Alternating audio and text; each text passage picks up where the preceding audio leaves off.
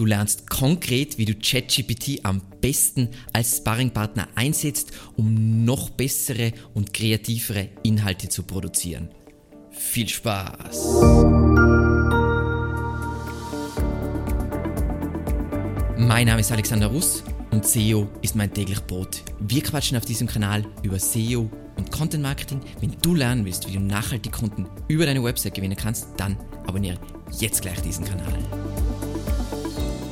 In dieser Folge sehen wir uns an, wie du Befehle richtig formulierst, welche Rahmenbedingungen du schaffen solltest und wie das Ganze in der Praxis anhand von Beispielen genau aussieht. So, wenn wir jetzt starten, wie formulierst du jetzt einen guten Prompt oder eine gute Eingabeaufforderung für GPT-3 oder ChatGPT? Da gibt es ein paar ganz einfache Regeln, aber zuerst mal, um zu definieren, was ist überhaupt ein Prompt. Ein Prompt ist letzten Endes die Aufgabe, die du der KI stellst oder der Befehl, den du der KI gibst. Und je klarer dieser Befehl ist, desto besser wird das Ergebnis werden. Und was damit letzten Endes einhergeht, ist, je mehr Informationen, desto besser. Ich würde es gern trennen, diese zwei Aspekte, auch wenn sie zusammengehören, aber einfach um zu differenzieren. Die KI wir wissen ja, ChatGPT oder GPT-3, die sind generative KIs. Das heißt, alles funktioniert auf Wort zu Wort Wahrschein äh, Basis von Wort zu Wort Wahrscheinlichkeiten. Das heißt, du gibst einen Befehl ein und dann versucht die KI, die überlegt sich dann nicht so bei der Frage, was ist SEO, dann haben sie, hat die KI ein Konzept von SEO und schreibt dir das runter, das ist nicht, wie es funktioniert, sondern einfach basierend auf deiner Angabe, Eingabe, was ist das erste Wort, was danach kommen sollte, das nächste Wort und so Wahrscheinlichkeiten, Wahrscheinlichkeiten. Das heißt, die KI denkt nicht, die versteht nicht, was du da sprichst, sondern es sind alles nur Wahrscheinlichkeiten. Das heißt, je klarer deine Angabe ist, desto besser wird das Ergebnis werden, was du rauskriegst. Und wenn wir jetzt sagen, wenn wir jetzt verstehen, dass alles über Wahrscheinlichkeiten läuft, dann ist es natürlich auch so, je mehr Informationen wir bereitstellen, desto mehr schränken wir die potenziellen Optionen ein und desto mehr geht es wahrscheinlich in die Richtung, die wir haben wollen. Das heißt, wenn wir einen bestimmten Stil haben wollen oder es in eine bestimmte Richtung gehen, gehen soll, dann je mehr Text wir bereitstellen, desto mehr weiß die KI, was wir haben wollen und in welche Richtung es gehen soll, weil es eingeschränkt ist, versus ich habe einen Prompt, der zum Beispiel ein Einzeiler ist. Ganz, ganz wichtig. Und was natürlich die ideale Lösung ist, ähm, wieso wahrscheinlich auch viele ChatGPT lieben, ist am besten startest du eine Konversation mit der KI. Jetzt nicht, wie gesagt, wir verwenden es ja nicht, um direkt Inhalte zu generieren, sondern um sagen wir mal, Ideen zu finden und so weiter. Und da ist eine Konversation natürlich ein gutes Modell dafür. Um mal ganz einfache Beispiele zu nennen, wo es jetzt noch nicht darum geht, viele Informationen, aber um Klarheit ist sowas wie, erzähle mir über die neuesten Trends in wie gesagt, die KI hat keine aktuellen Informationen in 2020 in der Videospielindustrie. Super klar, was der Rahmen ist. Oder sag mir, wie ChatGPT am besten, äh, wie man ChatGPT am besten für Content Marketing einsetzen kann. Ganz klarer Rahmen. Natürlich, wenn ich es dann wirklich verwende, für was Konkreteres braucht es mehr Informationen, aber damit ihr versteht, was Klarheit bedeutet. Oder erkläre mir auf dem Level eines Zehnjährigen, wo die Grenzen von ChatGPT liegen. Also klare Einschränkung im Befehl. So. Dann, welche Rahmenbedingungen solltest du GPT-3 und ChatGPT generell immer geben? Greift genau in, in, in wie generative KI funktioniert. Erstens natürlich, liefere so viel wie möglich Hintergrundinformationen. Natürlich, diese ähm, Sprachmodelle haben sehr viel Text schon ähm, konsumiert. Das heißt, die haben dieses ganze Wissen schon, aber damit du genau das kriegst, was du haben willst, je mehr du lieferst in die, in die Richtung und je mehr, je länger die Konversation geht mit der KI, desto eingeschränkter ist wo die Reise hingehen kann. Nummer zwei, definiere konkret, was die KI erreichen soll, beziehungsweise was das Ziel bzw. dein Ziel ist. Das heißt, ähm, als Beispiel, wenn es um Textlänge geht, dann willst du sagen, genau wie lang soll der Text sein, wie viele Ideen willst du haben, tick, tick, tick, tick, damit die KI dir genau das liefern kann. Weil wenn du jetzt einfach so, die meisten Leute haben bis jetzt nur mit ChatGPT herumgespielt und dann kommt, das ist dann beeindruckend, weil man denkt, oh mein Gott, das ist ein allwissendes Tool. Wenn du es dann tatsächlich verwenden kannst und in der Praxis verwendest, dann siehst du auch, wo es stark ist und wo es schwach ist. Und Nummer drei, definiere, wenn du jetzt zum Beispiel Ideen für Texte oder für Absätze haben willst, definiere den Stil und die Zielgruppe beim Schreiben. Das heißt nicht einfach so, schreibe mir ähm, einen Absatz über bliblablub, natürlich kannst du das machen, aber es ist viel sinnvoller zu sagen, hey, der Stil soll so und so sein, also sagen wir mal, der Stil ist spielerisch für und, und es ist für Einsteiger. Das ist jetzt sehr generisch, man sollte es weiter einschränken, aber nur, dass du siehst, je besser deine Angaben sein, desto cooler ist das Ergebnis, was du rauskriegst. Und jetzt kommen wir zu dem, auf das wahrscheinlich alle warten, und zwar Beispiele für funktionierende Prompts oder Eingabeaufforderungen für GPT-3 und ChatGPT. Das sind Sachen, die wir auf jeden Fall intern auch gerne verwenden. Natürlich, wenn wir die intern verwenden, dann verfeinern wir die noch sehr viel weiter, aber ich will euch eigentlich eigentlich nur inspirieren, was möglich ist und was sinnvoll ist. Und ich habe das jetzt aufgeteilt in mehrere Sparten. Die erste Sparte, in die wir jetzt starten, ist Ideen generieren. Und da ist die Nummer eins natürlich brainstorme Themenideen. Und da ist GPT-3 und ChatGPT sind grandios also da ist es unglaublich nützlich. Und ich zeige euch jetzt mal, ähm, was ich meine mit dem Thema Konversation. Ich habe das rauskopiert jetzt aus dem Tool, weil es ist ein Beispiel von äh, unserer Alexandra und da war das Thema,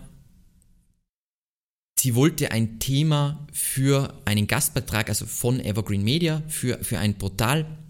Da ist eben so, hey, ähm, Gastbeitrag für ein Content-Magazin, ähm, welche Daten sollte ich bereitstellen, damit du mir die bestmöglichen ähm, Resultate liefern kannst. Das heißt, du solltest nicht starten mit schon der Fragestellung, sondern am besten startest du bei der Fragestellung zuerst mit, hey, was brauchst du, damit du mir zu diesem Thema die beste Antwort liefern kannst.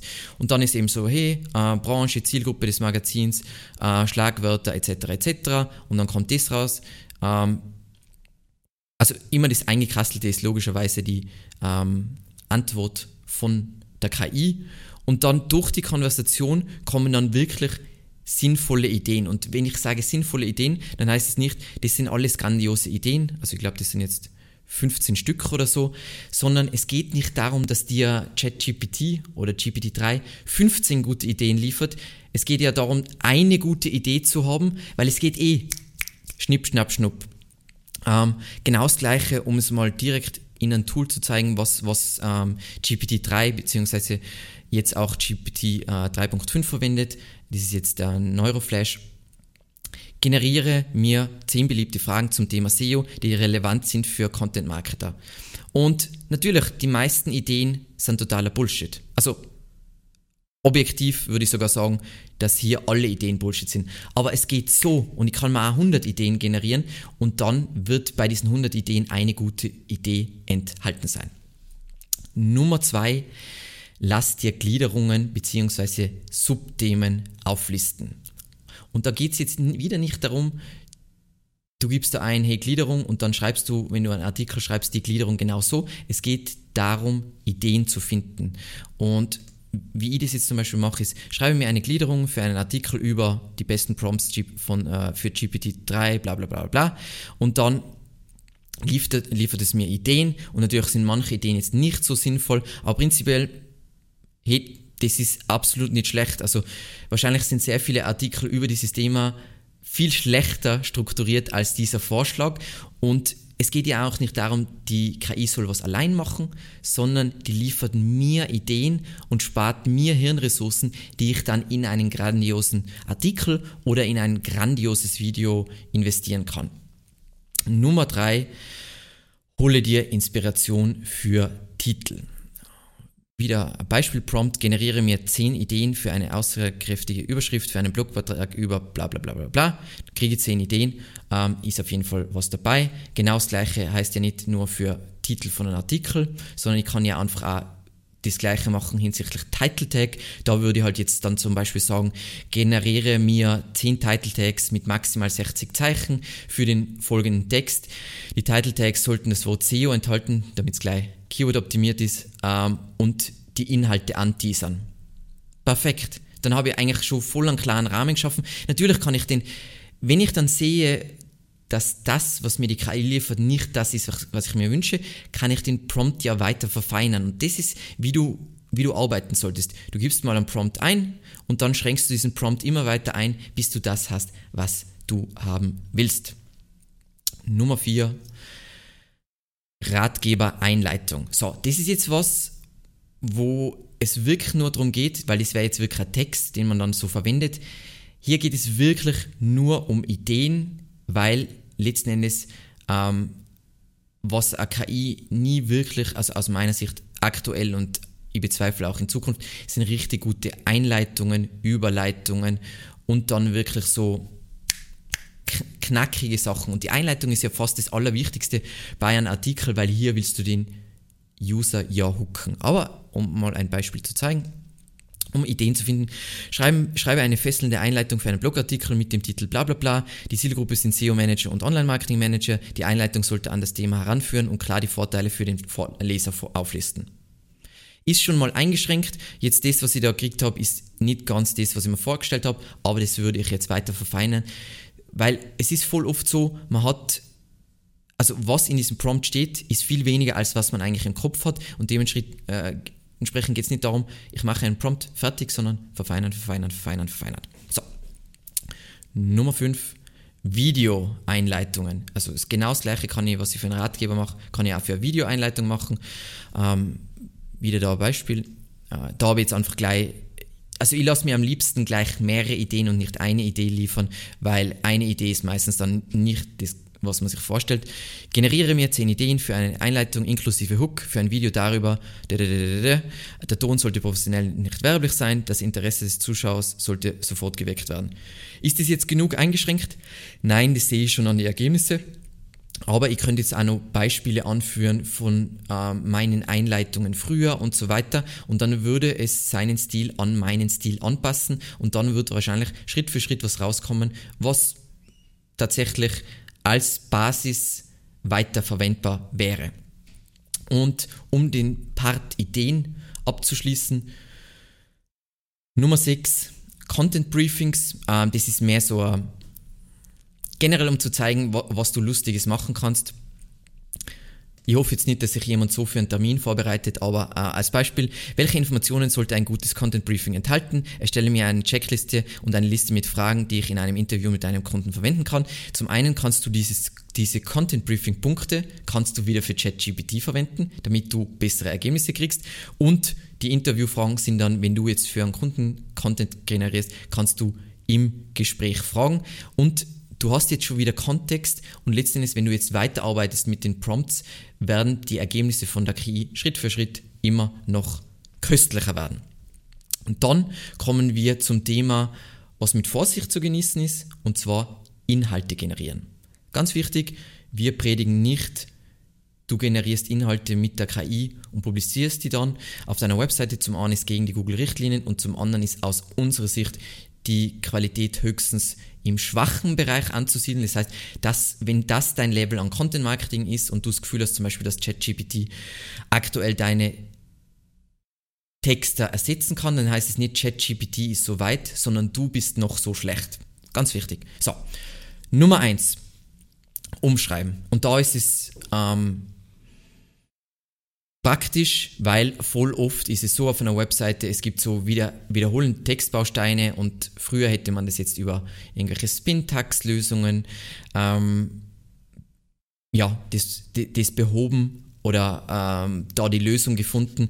So ist es viel besser, weil natürlich ChatGPT und GPT-3 viel mehr Ressourcen haben und viel ähm, besser formulieren können.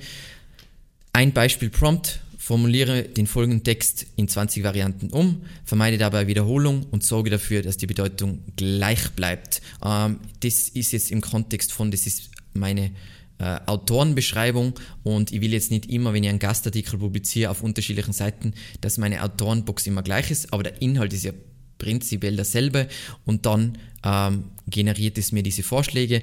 Ähm, ja, die sind teilweise gut, teilweise schlecht. Es sind ziemlich lustige Sachen drin, es sind ziemlich lustige Fehler drin, ähm, aber wiederum mit weiterer Verfeinerung. Ähm, man kann die KI ja auf jeden Fall auch auf seine Fehler hinweisen, beziehungsweise sagen, ich hätte es doch gern in eine andere Richtung. So.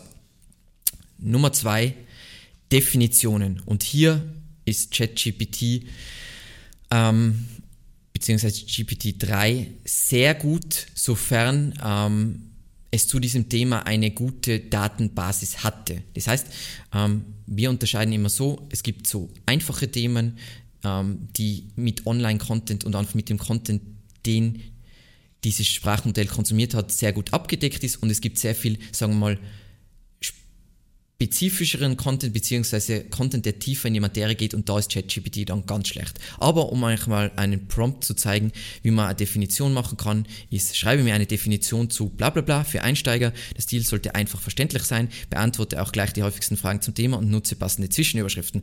Am Anfang sollten die wichtigsten Erkenntnisse als Stichpunkte aufgelistet sein, unter der Überschrift das Wichtigste im Überblick. Was könnt ihr jetzt nur dazufügen? Wie lang das Ganze sein sollte, ähm, mehr Details zum Stil, mehr Details zur Zielgruppe, und so weiter. Aber ihr seht schon, ChatGPT kapiert auch so strukturelle Aspekte, nämlich Zwischenüberschriften und so weiter. Und das ist voll praktisch. Ist das verwendbar? Hell no. Hell no. Ähm, und das braucht auch noch relativ viel Human Editing. Ähm, aber um mal einen ersten Einblick zu kriegen, ähm, ist es ganz gut. Und bei Themen, wo die Datenbasis besser ist, ist auch die Definition signifikant besser. So. Nummer drei FAQs. Ähm, der Prompt, den was ich da habe, ist jetzt einfach relativ ähnlich, beantwortet mir zum Thema Brand Content die häufigsten Fragen von Einsteigern. Die Fragen sollten als Zwischenüberschriften verwendet werden. Jede Antwort darf maximal 40 Wörter lang sein. Das wäre jetzt einfach, um das schon zuzuschneiden für die Nutzerfragen, auch Box und so weiter. Was da jetzt spannend ist, was man auch machen kann, man kann einen Artikel schreiben und dann sagt man, beantworte mir zum folgenden Artikel die häufigsten Fragen für Einsteiger und dann wirklich passend zum, zum Beitrag, den du verfasst hast, kommen dann nochmal sinnvolle FAQs raus. Und das ist natürlich viel sinnvoller wie, das ist super generisch, versus du hast schon einen Beitrag und basierst die FAQs darauf, ist natürlich sehr, sehr viel relevanter und aus meiner Sicht sehr viel sinnvoller. Und dann kommen wir zum letzten Prompt, der einfach unvorstellbar praktisch ist. Nummer vier, Zusammenfassungen.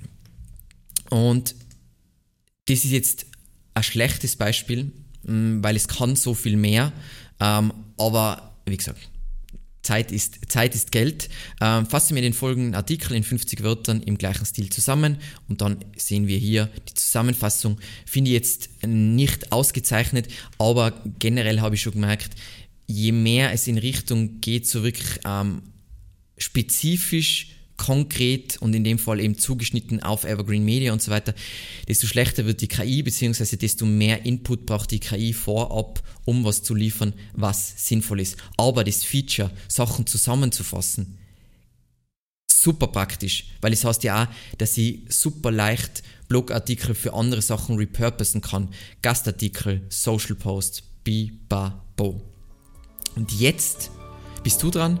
Welche Prompts haben für dich funktioniert und wie verwendest du aktuell ChatGPT im Content Marketing?